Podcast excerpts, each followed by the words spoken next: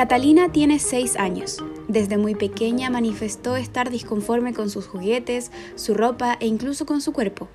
Apenas aprendió a hablar, articuló como pudo que había nacido en el cuerpo equivocado. Hoy es una niña transgénero con grandes sueños. Poder cambiar su sexo registral, operarse y ser mamá son solo algunos de ellos. En este capítulo de Te lo cuento podcast narramos su historia.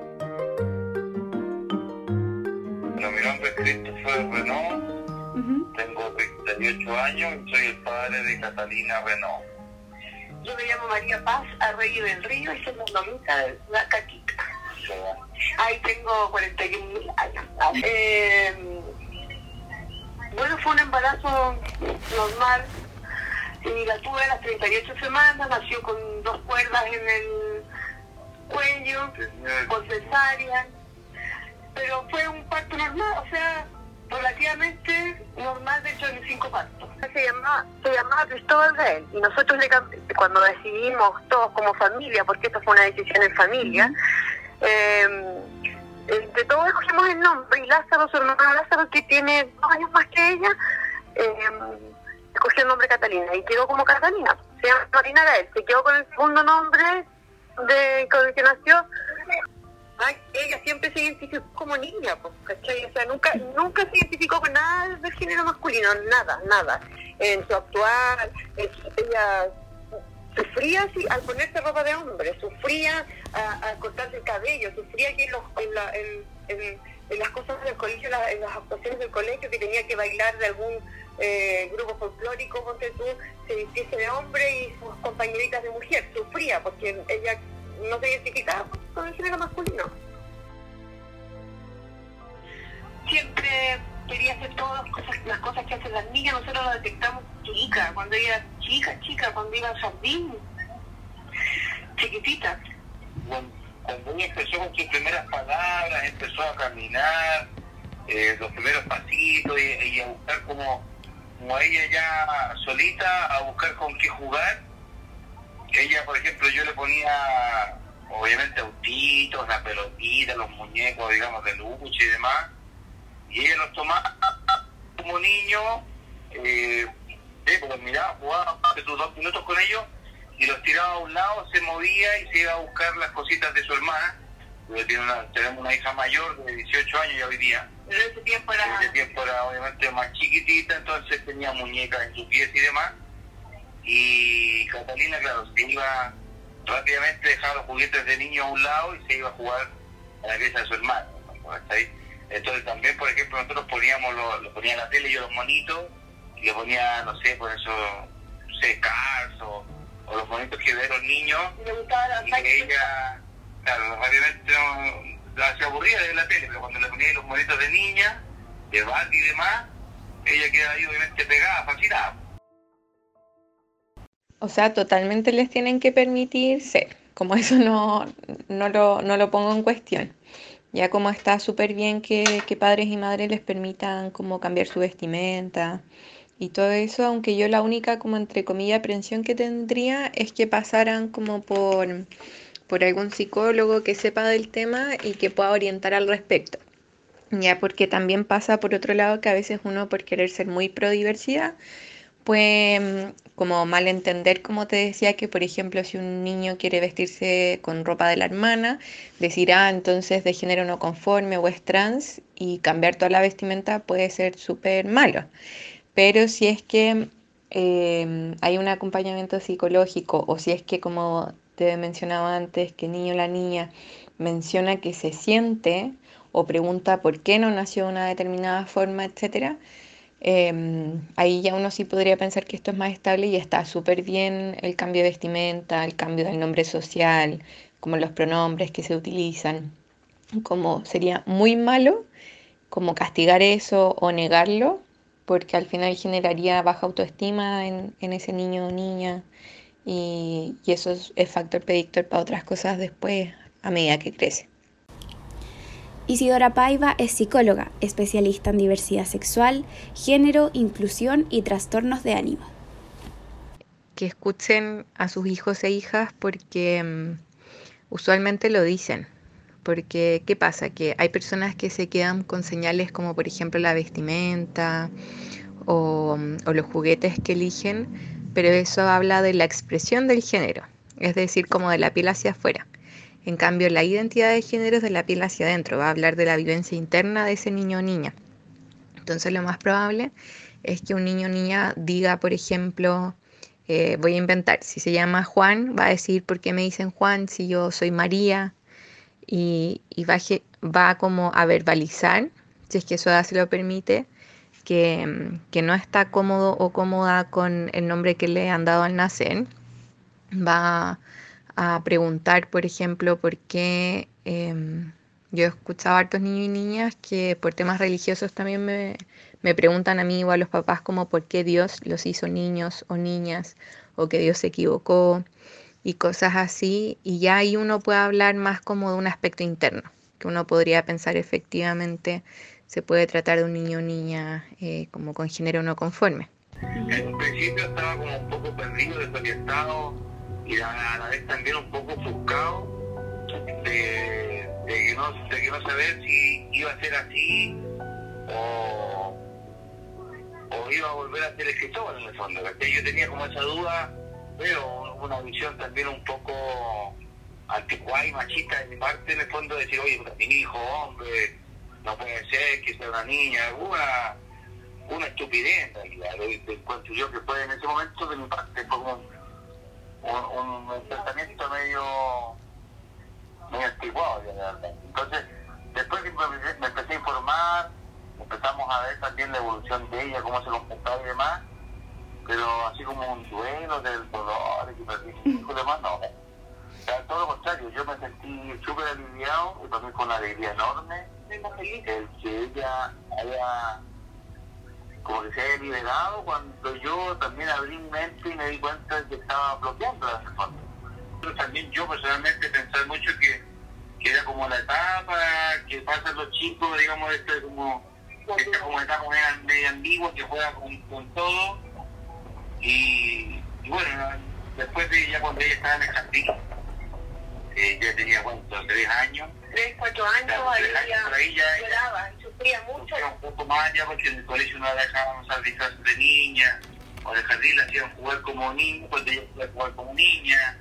Y ahí ya, en este tema ya empezó a volverse un poco más eh, más serio en el fondo de cómo tomarlo nosotros. Yo, yo personalmente me costó más asumir el que ella era niña y no niño. Yo, yo pensaba hasta ese momento que ella estaba pasando por una etapa nomás y que era niño, y de hecho trataba igual yo de inculcarle los juegos de hombre y demás, pero pero a ella no, no, no le gustaba eso, y hasta que yo ya me di cuenta y, terminé de convencerme de fondo, mi señora me ayudó en eso de, de darme cuenta que ella era niña y que así se sentía bien.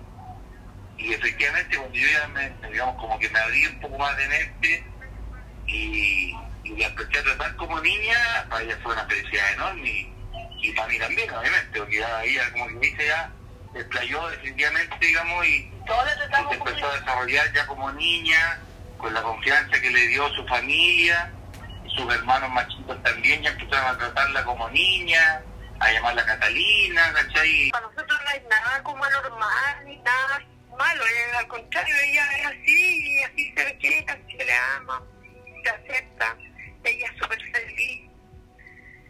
Y y hicimos lo que nosotros nosotros creíamos que era mejor para ella, porque no sufriera, porque sufría en el jardín cuando no la dejaban jugar o ponerse de niña, porque la tía decía que no, que, la, que los niños tenían que ponerse disfraces de niño, no de niña, ¿te fijas? Claro.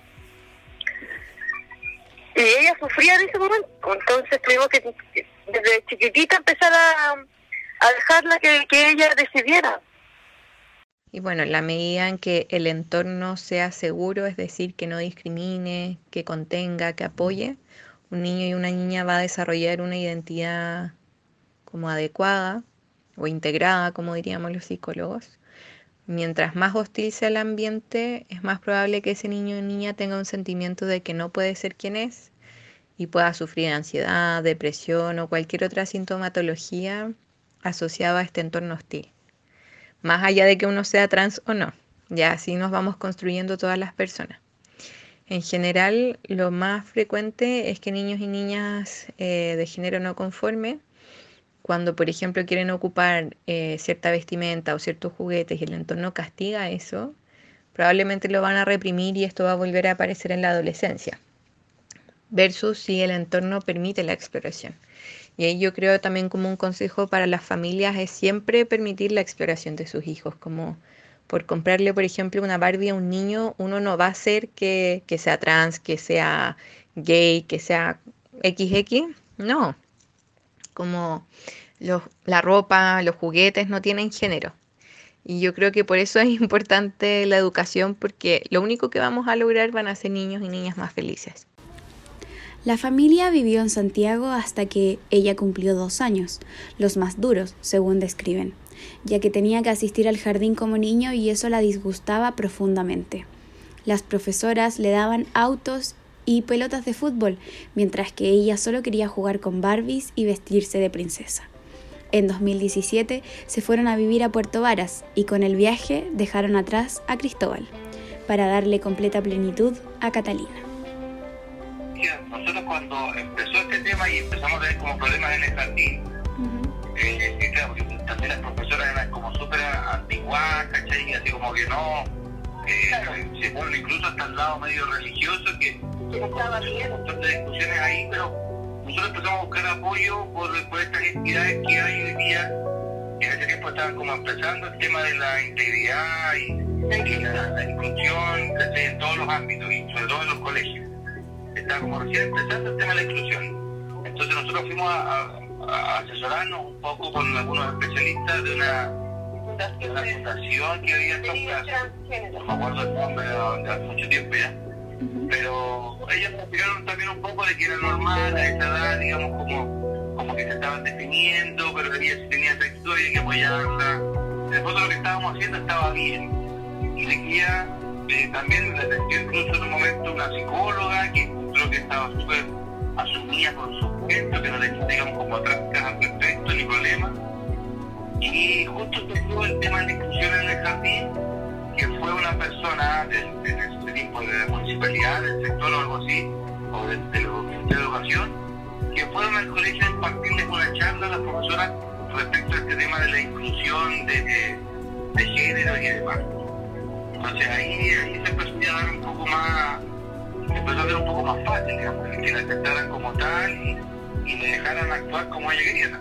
Pero esto fue en Santiago, a vivir a Puerto Vara, en Puerto Vara y Ana Catalina eh, fue de, de niño, porque en Santiago era, iba al jardín como Cristóbal, y cuando viajamos a Puerto Vara, que esto fue hace cuántos años atrás, tres años atrás, bueno, pero fue hace como tres, cuatro años atrás, sí, hace como tres, cuatro años atrás, eh, la Catalina fue al colegio de niñas y ahí nunca más.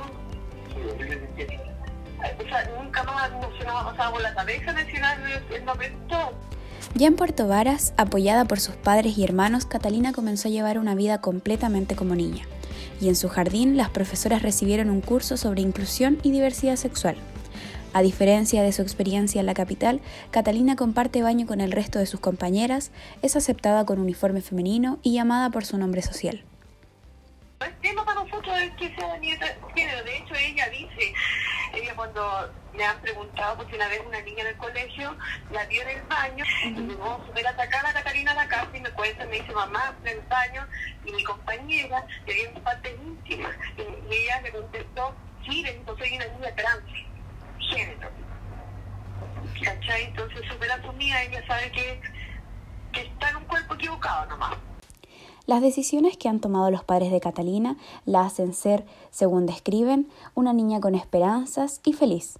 A sus cortos seis años, sus convicciones son fuertes y a pesar de que, como a cualquier niña trans, le preocupan los cambios hormonales de la adolescencia, sabe que apenas eso ocurra, puede acudir a sus padres para asistir a un especialista.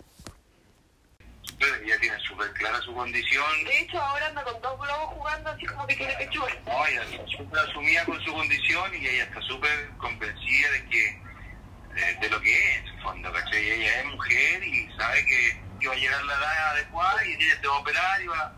De hecho, digo, me gusta que de repente igual ella es súper como intensa con sus cosas y viene evolucionando encuentro yo mentalmente porque me pregunta a mi mamá cuando yo sea eh, más grande, como la mica me dice voy a, no van a salir pelos de hombre y porque empiezan a llorar y dice que ella no quiere eso. Entonces yo digo que no se preocupe, que cuando llegue el momento vamos a ir a un doctor donde le van a dar una hormona para que su voz sea más delicada. y, con eso sí se contenta, porque fíjate, porque quiere ser mamá, quiere vivir una vida de mujer como cualquiera.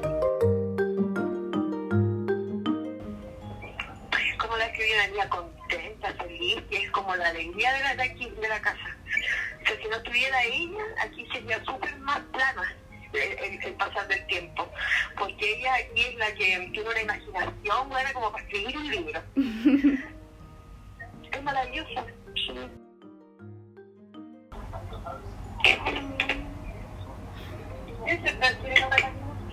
Eh, una, una mujer que nació un poco en su casa.